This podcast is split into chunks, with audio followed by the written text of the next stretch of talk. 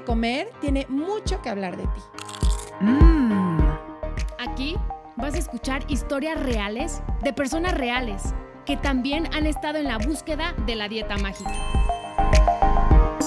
Se vale repetir postre. Es un espacio que da espacio a la dulzura, a la risa, al dolor, a la exploración. A lo que no te atreves a mirar. A lo que te da miedo contar. Es un espacio que te da espacio a ti. Ay, Adri, son de estos episodios que es que ustedes no saben, pero siempre que vamos a iniciar, nos echamos una platicadita y justamente el postrecito que tenemos el día de hoy, me, digamos que me, nos compartió como el nerviosito que tiene Adri y me acuerdo cada vez que yo voy a contar algo, ¿no? Cuando me fui de mis vacaciones, ¿no? Cuando me cae algún 20, también siento este nerviosito, Adri. Y y hasta se me ponen los cachetes rojos, ¿sabes? Como que eh, me da un poco de pena, eh, luego hasta medio sudo un poquito, porque te da, te da nervio compartir y ya que lo compartes sientes como una liberación padrísima, Adri. ¿A ti qué te pasa? Tienes toda la razón. Hasta ahorita que tú lo ibas describiendo, como que lo pude ir notando también en mí. Em, sí, está como, como cuando una parte de nosotros sabe que va a enfrentar a lo mejor cosas que son difíciles de decir o que no sabemos cómo va a ser. Y pues este es el, caso, ¿no? De, de, cada persona que confía en nosotros, que encuentra en este espacio un lugar para contar parte de su historia y que a nosotros nos encanta abrir este espacio para, para los testimonios. Sí, Adri, fíjate que este testimonio es muy especial porque el postrecito que tenemos va a ser la primera vez que va a contar su historia, que va a abrirnos el corazón. Y yo le quiero dar la bienvenida a Dama. Muchas gracias por estar aquí, gracias por escribirnos y gracias por, por querer compartir tu, tu historia con nosotras. Muchísimas gracias, estoy súper emocionada. Yo soy fan de las dos me identifico muchísimo con sus historias y pues la verdad me animé a escribirles y estoy sorprendida y feliz de que me hayan invitado. Así que yo voy a salir del closet eh, contando mi historia porque no, no la he contado. A lo mejor mi esposo sabe pocas cosas, pero no así tanto detalle y creo que por algo pasan las cosas y por algo estamos aquí. Totalmente. Y yo te puedo asegurar que terminando el podcast vas a sentir como esta liberación padrísima y en una de esas ya va a ser mucho más fácil platicarle ¿no? a, la gente cercana por lo que has pasado. Pero a ver, Dana, Dama, platícanos cómo ha sido este proceso para ti, cómo inició, Cuéntanos un poquito más. Sí, claro que sí. Ha sido muy difícil porque sufrí muchos años de mi vida y siempre pensando que era mi culpa. Entonces pasaban los años y yo llegué a sentir mucho odio hacia mí misma porque yo sentía que no me podía controlar. Y cuando era niña fui una niña muy delgada en la que yo no tenía esa presión por comer o no comer, simplemente no era importante para mí. Yo tengo dos hermanos mayores y siempre súper delgados y pues sí nos eh, escuchábamos el tema, pero no era algo de preocupación para nosotros. Cuando crezco y empiezo a oír de las dietas, yo sola con unas amigas dije, ah, pues voy a hacer la dieta para bajar unos kilitos que en ese momento ni los necesitaba. Y mi mamá muy sabiamente me dijo, no lo hagas. Y yo no, sí, sin saber en el mundo que me iba a meter y en esa eh, montaña rusa en la que iba a estar. Empiezo con la primera dieta, terminando, pues sí bajé los kilos que yo quería bajar, pero yo creía que ya así me iba a quedar para siempre. Y pues no, o sea, empezó ya un descontrol tremendo en el que yo ya empecé a sentir que necesitaba comer para llenar ese vacío que tenía adentro y que toda la comida que yo ingería no era suficiente. Entonces, ahí mis papás ya empezaron a intervenir con mi cuerpo y con mi forma de comer y la relación se empezó a desgastar mucho porque yo sentía que no me aceptaban así, gordita. O sea, yo les decía, ellos en cuanto empiezan a ver, ¿no? Igual que todavía baja de peso, ahí no, no pasa nada, o si pasa algo, o es hasta que ya justo empieza a detonarse más esta compulsión o esta gana de comer. O sea, ahí es cuando ya se dan cuenta por qué, porque subes de peso o porque te ven comer con más ansiedad o qué es lo que hace que te volteen a ver. Dos, dos cosas, las que mencionaste, que yo subía y bajaba mucho de peso, no podía mantener un rango eh, se notaba mucho la diferencia, o estaba muy arriba, que ya no me quedaba nada de ropa, o estaba muy abajo. Pero cuando estaba muy abajo, no había problema. O sea, ellos creían, y yo sé que lo hacían sin saber, que yo estaba bien porque estaba delgada. Pero era cuando peor me sentía. Y también, pues cuando iban al súper, íbamos al súper y yo comía todo lo que compraban en las noches era una comedora nocturna. Entonces al día siguiente sabían que había sido yo, pero nadie decía nada. O sea, mi mamá me decía, es que ten fuerza de voluntad, es que cósete la boca, es que me llevaron con muchísimos nutriólogos precisamente por este descontrol que yo tenía de que me comía todo. Y a veces lo hacía con enojo, como no sé, como a propósito, aunque me doliera. Entonces yo empecé a tener mucha inseguridad, empecé a usar ropa de invierno cuando hacía mucho calor y la verdad es que fue una época muy dolorosa y nunca me, acepté yo, o sea, siempre la culpa la tenía yo, la que no tenía fuerza de voluntad era yo.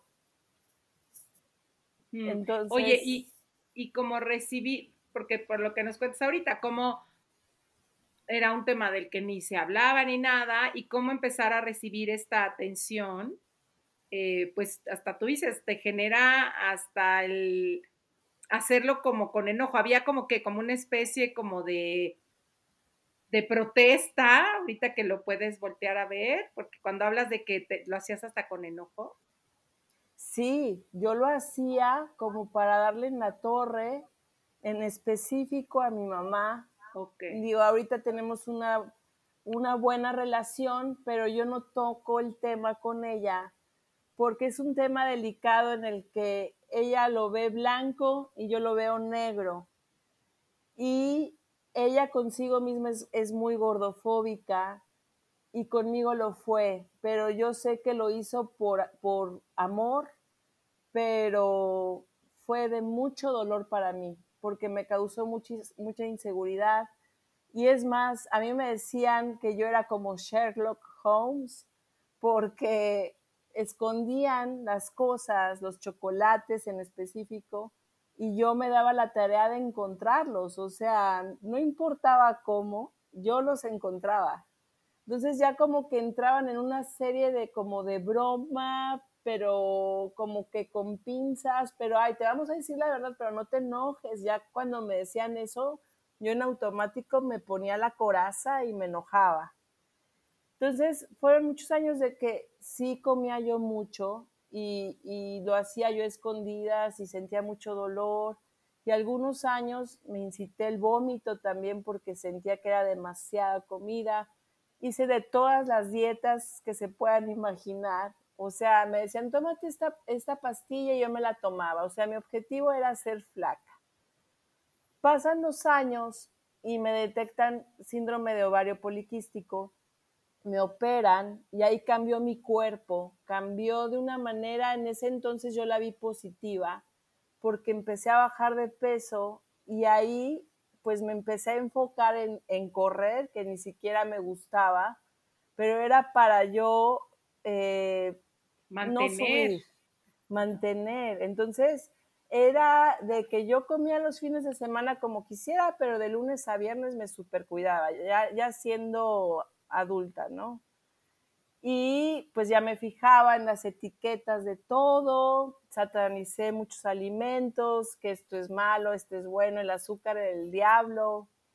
Tengo a mis hijos y empecé yo con esa conducta de tener miedo de lo que comieran, de que no, o sea, no les puedo dar chocolate, no les puedo dar leche, no les puedo dar, pero no fui tan severa y eso me da cierto alivio por ellos, porque no fui, era más ruda conmigo misma, más estricta conmigo misma. Y en la pandemia, eh, pues bueno, me empecé a sentir muy mal, pero yo creía que era por un tema de, no sé, de que era débil yo, o sea, porque tengo a mis hijos que son chiquitos, tienen siete, 8 y 9 años, y pues los tenía aquí en la casa, con la escuela, con, o sea, con todo, yo lo sentí, sentí una carga muy, muy fuerte. Pero yo me quería hacer la fuerte, pero me empecé a sentir con muchísima sed. Sí tomo agua, pero en ese entonces tomaba de 3 a 4 litros diarios. Bajé muchísimo de peso, o sea, en un mes bajé 15 kilos, se me caía el cabello, mi yo comía azúcar precisamente porque sentía que me hacía falta el azúcar y era lo que me estaba haciendo daño sin saberlo en ese momento. Mi garganta se empezó a ensanchar y empecé a sentir un asco. Hasta cuando veía la comida me daba asco. O sea, fue algo que nunca me había pasado y que no se lo deseo a nadie y a partir de las 7, 8 de la noche ya yo quedaba como desinflada de lo cansada que estaba. Eso empezó en la pandemia y me internaron eh, por una cetoacidosis diabética.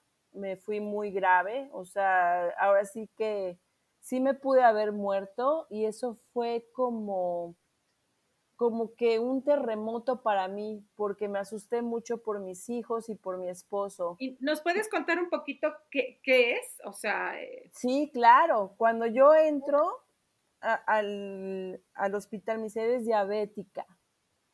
Y yo, pues ni ¿Pero qué pasó? ¿Te empezaste a sentir, o sea, ahorita nos hablas de cómo se te caía el pelo, súper débil.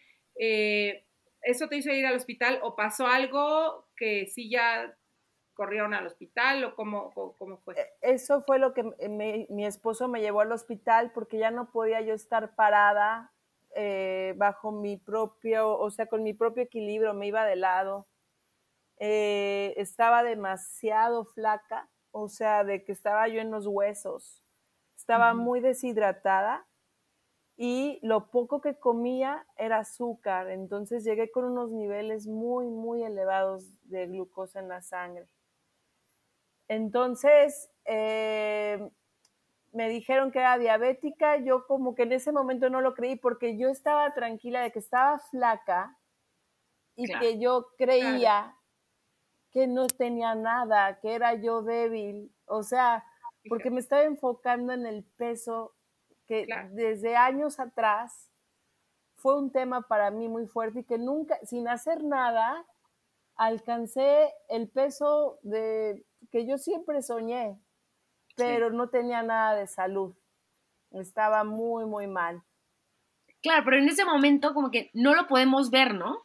Es, no, yo ya estoy flaca, yo estoy bien, yo estoy sana, yo no, o sea, ni le muevan a nada. Exacto. la enfermedad que tenemos y la obsesión. Sí, o sea, mi esposo me decía, dama, súbete a la báscula. Y yo, sentía como, como una angustia en yo ver un número diferente a lo que realmente veía en el espejo. Dice, súbete, estás muy mal. Y yo me subí y cuando ve el número dije, no, sí, algo me está pasando. Pero yo estaba contenta de que yo estaba flaca. Y eso me estaba causando la muerte. O sea, llegaste al hospital, te dijo, no eres, o sea, eres diabética y qué te pasó por la cabeza. Yo no, o sea, ni, yo no tenía noción, yo nada más sabía que existía diabetes tipo 2 y la que te da a veces cuando estás embarazada. Gestacional, ajá. Ajá, la gestacional. Era lo único que yo sabía. Cuando me dicen a mí, me empecé a echar yo la culpa de que, ah, claro, o sea, esas cantidades de azúcar que yo comía y esas subidas y bajadas de peso, pero ¿qué me hice? O sea, todo como un boom en mi cabeza con mil ideas. Y ya después me dijeron, ¿sabes qué? Tu tipo de diabetes es como la tipo 1, pero te dio de adulto. Entonces es tipo LADA, así se llama. Así, L-A-D-A. Y tú ya vas a depender de insulina para siempre. O sea, no la puedes revertir como la tipo 2, haciendo ejercicio, comiendo bien. Tú para vivir te tienes que poner insulina.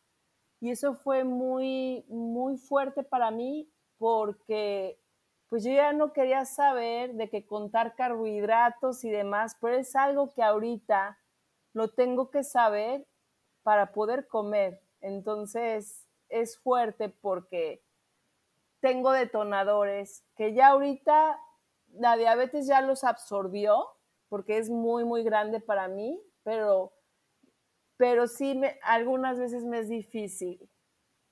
Mm, ¿Y cómo el mm, cambiar estos, porque imagino que tuviste que cambiar pues varios este, creencias, eh, obviamente hábitos, em, ¿cómo es tu relación hoy con la comida? ¿Qué has logrado acomodar o qué sigue muy desacomodado?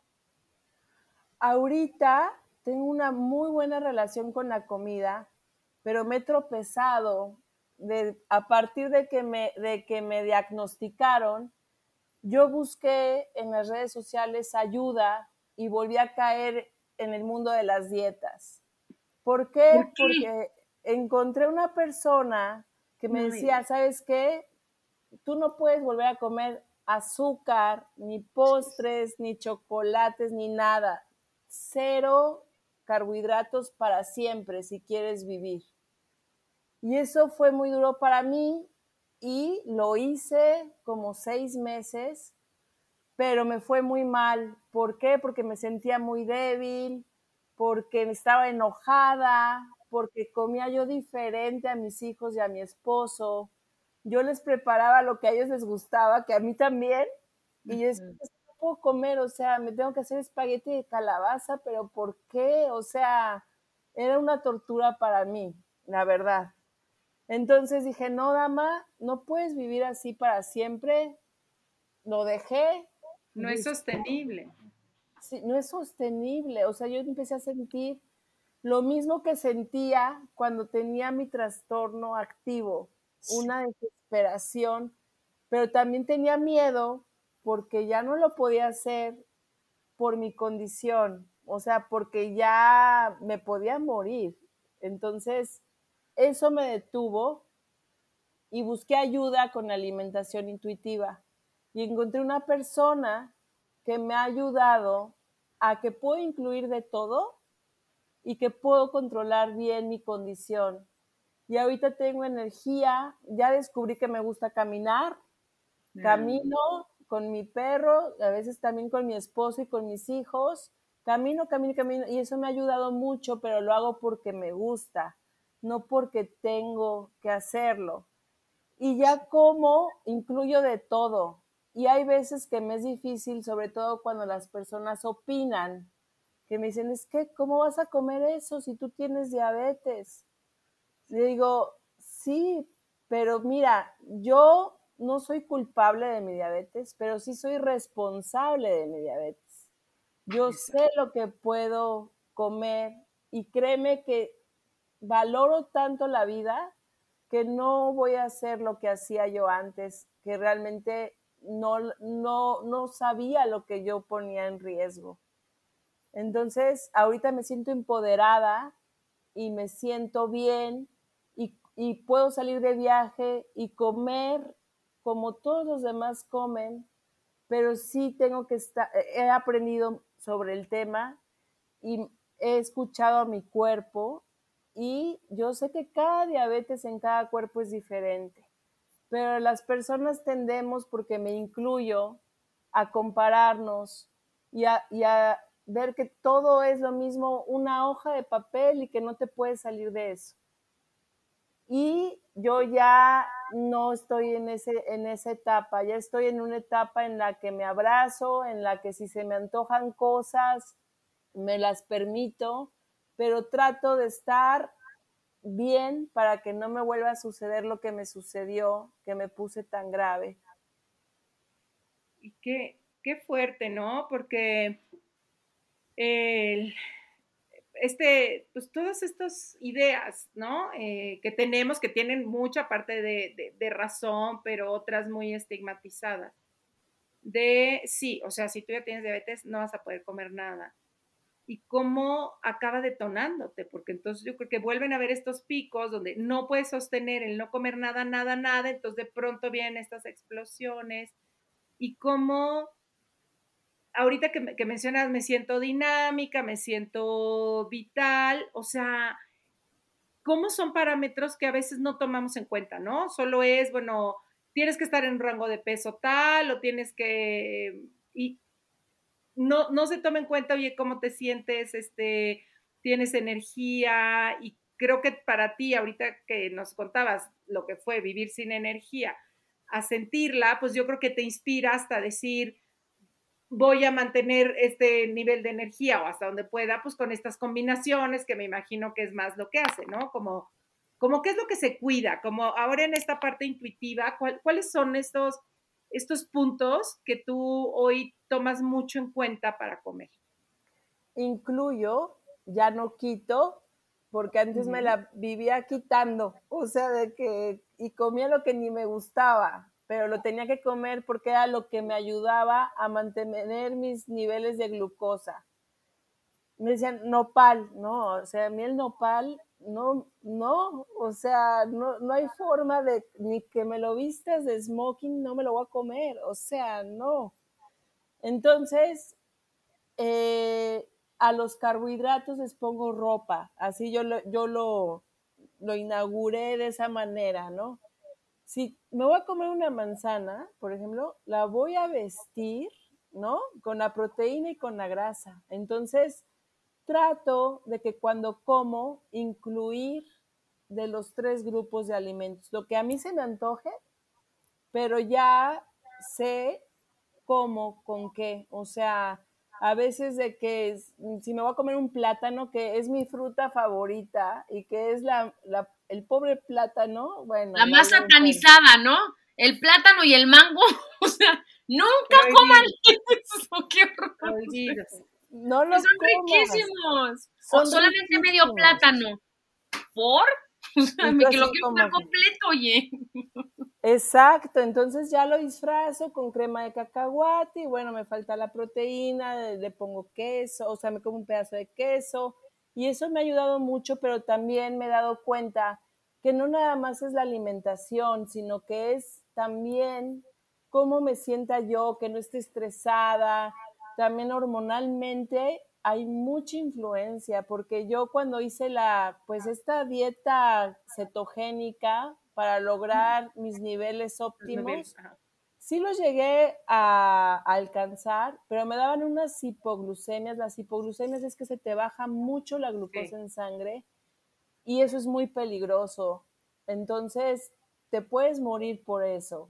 Y, y dije, no, es que volví a caer, pero ¿cómo, dama? O sea, porque obviamente te dicen que no es una dieta, sino que es un plan de alimentación para toda tu vida con tu condición y que lo tienes que hacer por tu condición. si no te mueres, ya es tu culpa. Exacto. Y eso, la verdad, eh, estoy contenta conmigo misma. Ya me perdoné de tantos años que no, que me maltraté mucho, pero estoy contenta de que pude decir no, esto no me va. Y también escuchándolas a ustedes, eso me empoderó y me quitó una venda de los ojos porque lo que menos piensas es que tú, o sea, de que los demás, la, industria de las dietas es el, la culpable. Uno piensa que eres tú, que tú eres la que está fallando. Sí. Estoy como totalmente impactada. Basta. Totalmente, ¿no? ¿Cómo te hacen creer que la que no tiene fuerza de voluntad eres tú? Porque hay mucha gente que vive, ¿no? En una dieta cetogénica toda su vida. Y yo creo que de las peores dietas que he hecho ha sido esa. O sea, en mi experiencia, o sea, lo he logrado mínimo tiempo, pero como tú dices, tengo cero energía, estoy de pésimo humor, estoy enojada, ¿no? O sea, Digo, ¿quién fregados inventó esa dieta, bien? Sí, sí, y sobre todo, Ana, tienes toda la razón, yo también la odio, así, lo, lo digo así abiertamente, y tengo amigas que las hacen y las respeto y las admiro porque digo, yo no, no, no lo vuelvo a hacer y sé cuál es el resultado, porque lo he vivido muchísimos años y que la verdad estoy cansada y que ya no quiero enfocarme en eso. Y ahora veo que la diabetes llegó por algo, a lo mejor me salvó la vida, o sea, ¿por qué? Porque si no yo hubiera continuado con lo mismo y me hubiera, no sé, me hubiera pasado algo, o sea, eso también me ha ayudado mucho a quitarme un peso de mis hombros, el decir que gracias que me dio diabetes en el momento que me tenía que dar y que ahorita pues estoy aprendiendo cómo vivir con ella.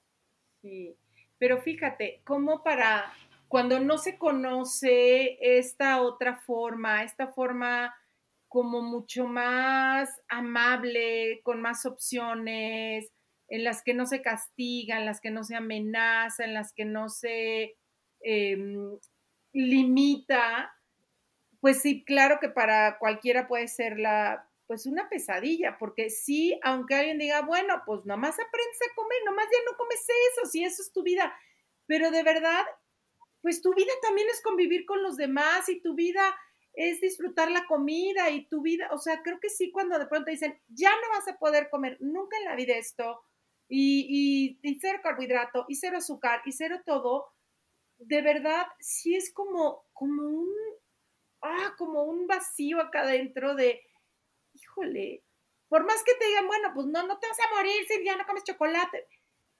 Híjole, va más allá, ¿no? Como que es como cerrarte el closet del mundo y decir, ya se cerró este closet y pues tú nada más te puedes poner esas dos garritas que quedaron ahí en el, en el vestidor de al lado.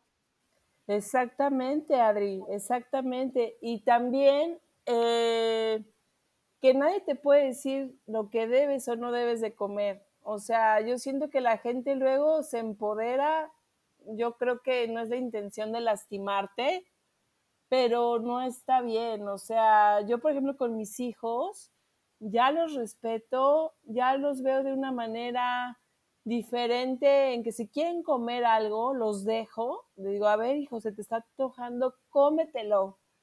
Y eso me, me da tranquilidad en el alma porque me hubiera arrepentido muchísimo de yo haber satanizado los alimentos, el azúcar, la Nutella, todo eso que les gusta, pero ahora veo que, por ejemplo, si tengo brócoli, ¿no? Y tengo una galleta, a veces me, escogen el brócoli.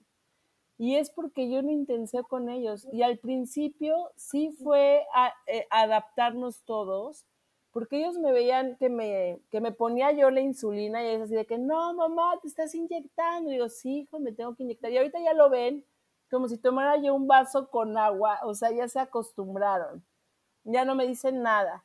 Pero yo no quiero que ellos carguen con, con mi condición. O sea, que yo por tener diabetes, yo decir, no se puede comer azúcar aquí y les va a dar por comer azúcar, porque lo llegas a pensar. O sea, sí lo llegas a pensar sobre todo con tanta información que hay y que es mala información, porque te tienes que escuchar tú, sí te tienes que ir de la mano con tu endocrinólogo, pero es escucharte y saber qué es lo que tú quieres para el resto de tu vida.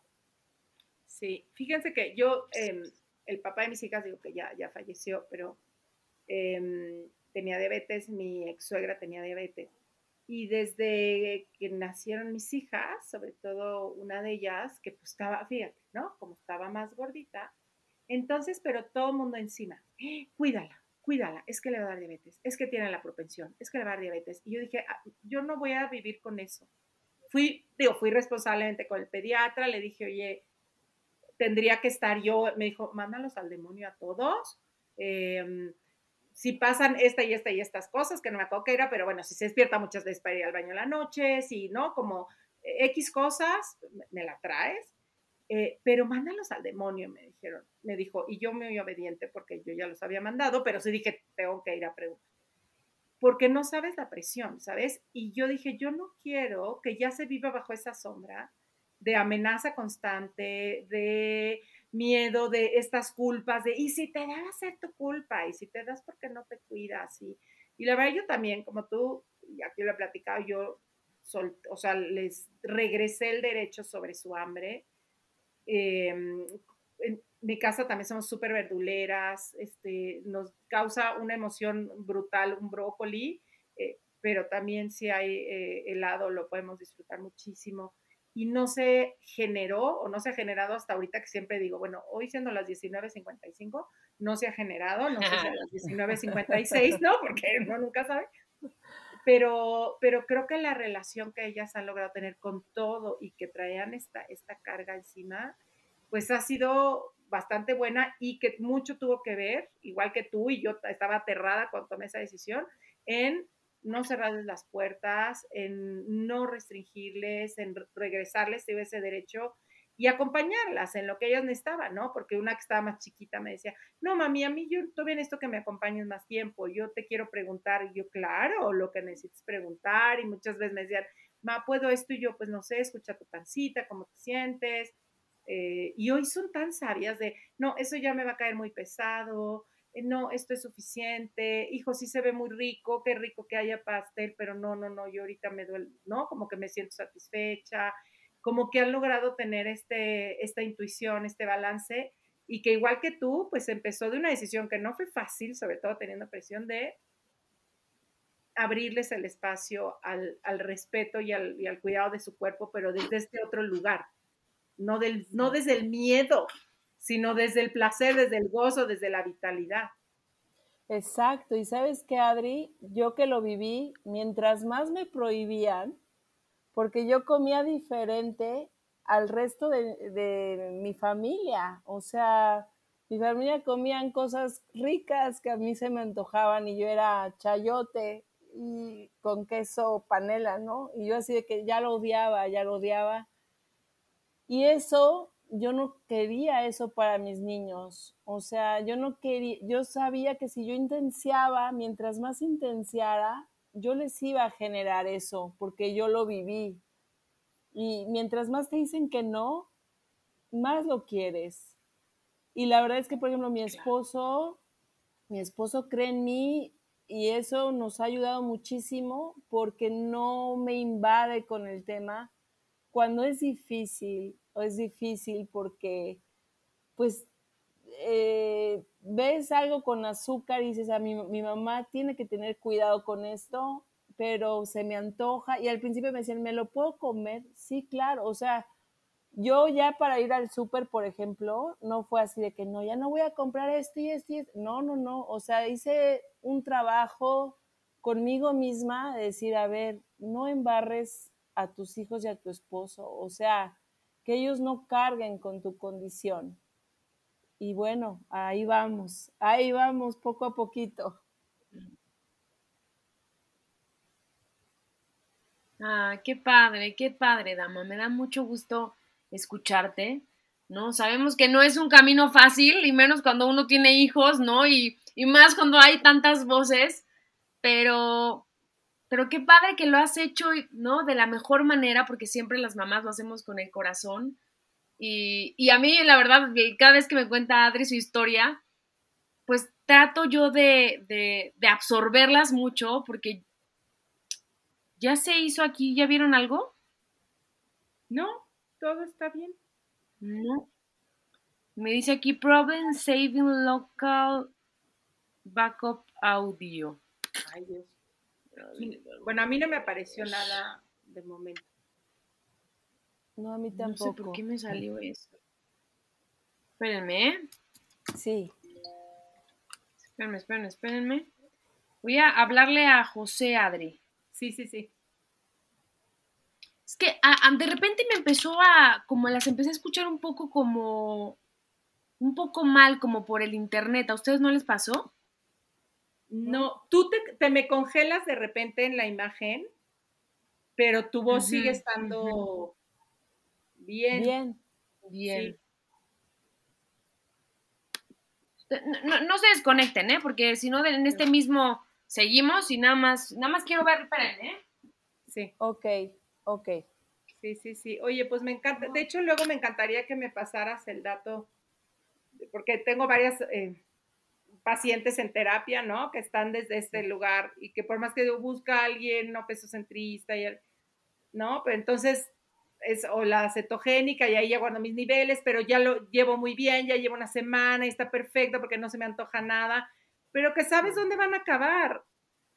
Acabas peor, Adri, acabas Claro. peor. O sea, yo empecé a, comer una cantidad de edulcorantes impresionante porque tenía antojos de dulce, o sea, Claro. de que yo quería algo dulce y entonces empecé a ver que había postres, pero Sí. con mil cosas. Me empezaron a caer súper mal, o sea, no, no, no, fatal. Entonces, eso, claro que te paso el dato porque esta nutrióloga no es pesocentrista, tiene diabetes tipo 1 y su Wow. esposo tiene diabetes LADA, como yo. Como tú. Entonces, hablamos el mismo idioma Qué y, y- y es muy generosa. O sea, ella te dice, mira, sí, sí tienes que contar carbohidratos para saber, porque tú Sí. la haces de páncreas, o sea, te tienes que poner la insulina. Entonces, Sí, tienes que saber, no lo puedes abandonar. sí, sí, sí.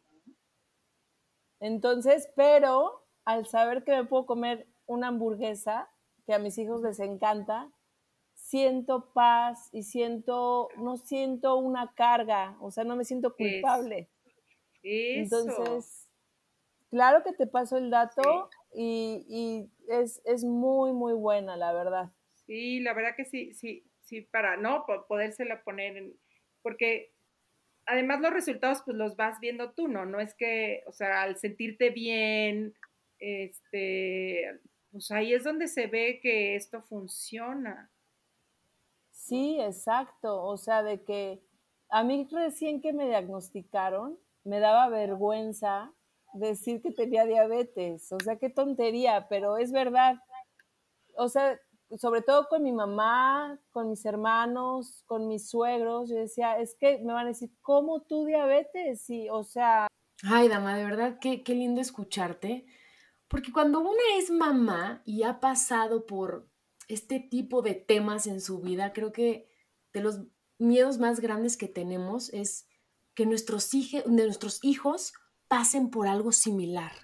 No, a mí me da mucha paz y de verdad cada vez que escucho a Adri trato de anotar, ¿no? En, en- en- mentalmente para que no se me olviden todos los pasos que Adri ha hecho con sus hijas que le ha funcionado.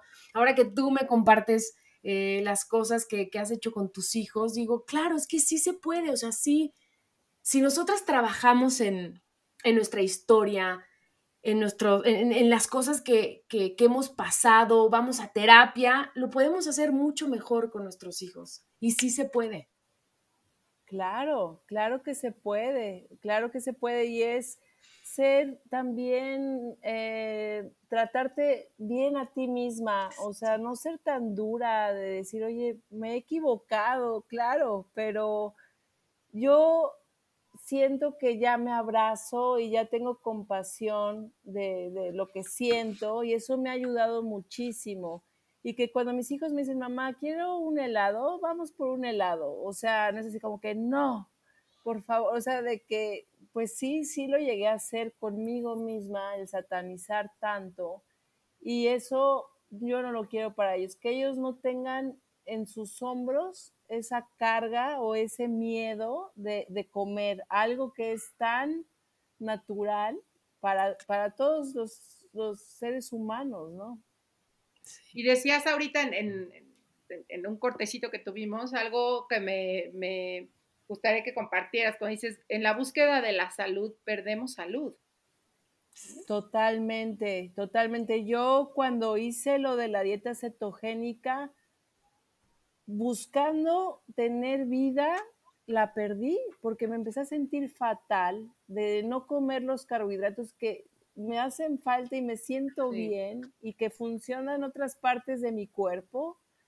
Y empecé a comer muchísimos edulcorantes, eh, precisamente porque para tapar los antojos que yo sentía sentía antojos de pastel, de chocolate, de galletas. Ah, pues lo keto, y ahí te, quítate que ahí te voy, ingerir unas cantidades industriales, porque entre, entre comillas lo puedo comer porque pues no tienen azúcar. Pero esa cantidad de grasa, esa cantidad de edulcorantes eh, me empezó a afectar en la salud terriblemente.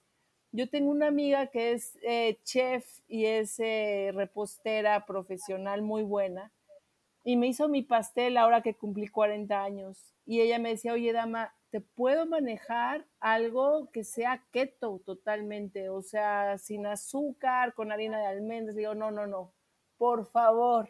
Un pastel como Dios manda. Normalito. Lo quiero de chocolate y así y asá.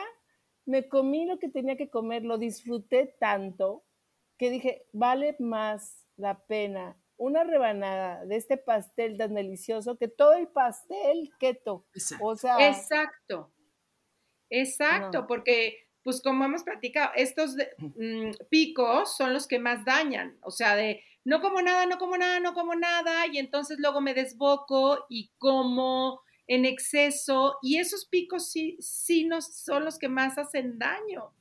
Y, volver a decir esta culpa que siente, que sentimos, pero en particular cuando ya hay una diabetes o algún tema eh, de enfermedad, que es eh, porque nuestro organismo vuelve a reaccionar a la restricción igual, o sea, con esta compulsión. Y nos volvemos a culpar de qué bárbara, cómo es posible si sabiendo que yo no tendría que comer esto y lo estoy comiendo, entonces soy un fraude. O sea, todo el maltrato que surge a partir de querer portarnos bien y obedecer que ya no puedo comer nada si quiero vivir. Y entonces tengo, genera esta doble culpa, ¿no?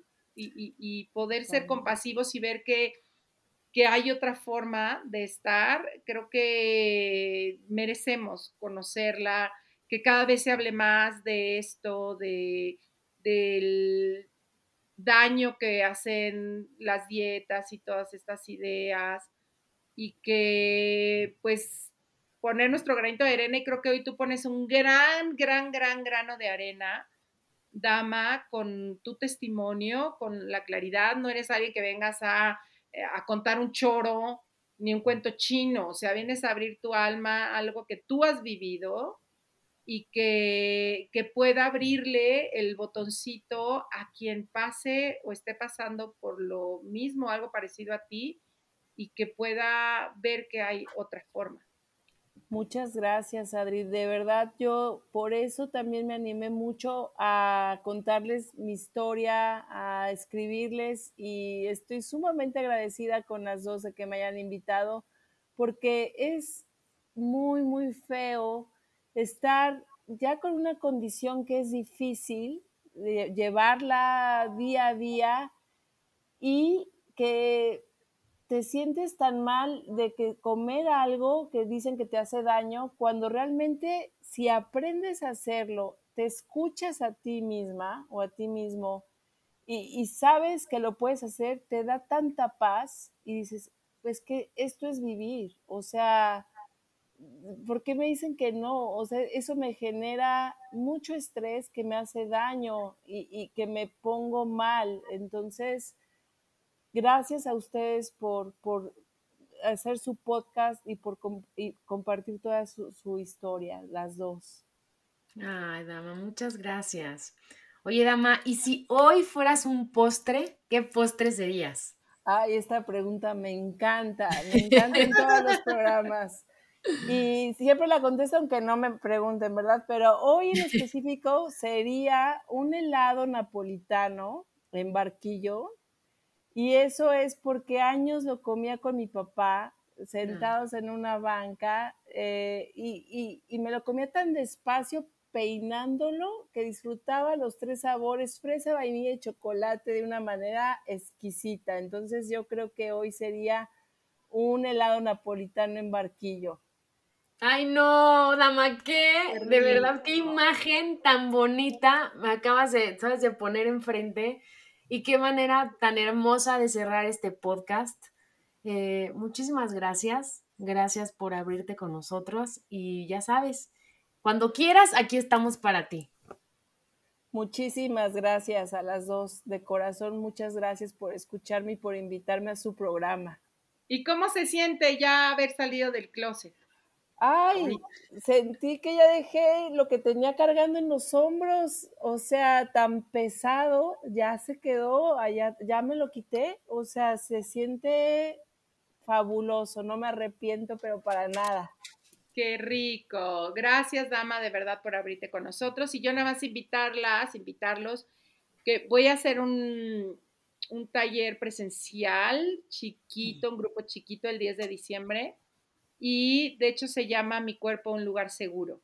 Y va a ser como un espacio de mucha conciencia corporal, de mucha eh, regreso al cuerpo y de entender que tener un cuerpo seguro no es necesariamente, o tener seguridad no es necesariamente, ah, ya es bien segura de sí misma y se puso un bikini. O sea, de verdad estamos hablando de una seguridad corporal, de poder reconocer a nuestro cuerpo como un espacio, pues sí, seguro, estable, estructurado. Ay, qué bonito, Adri.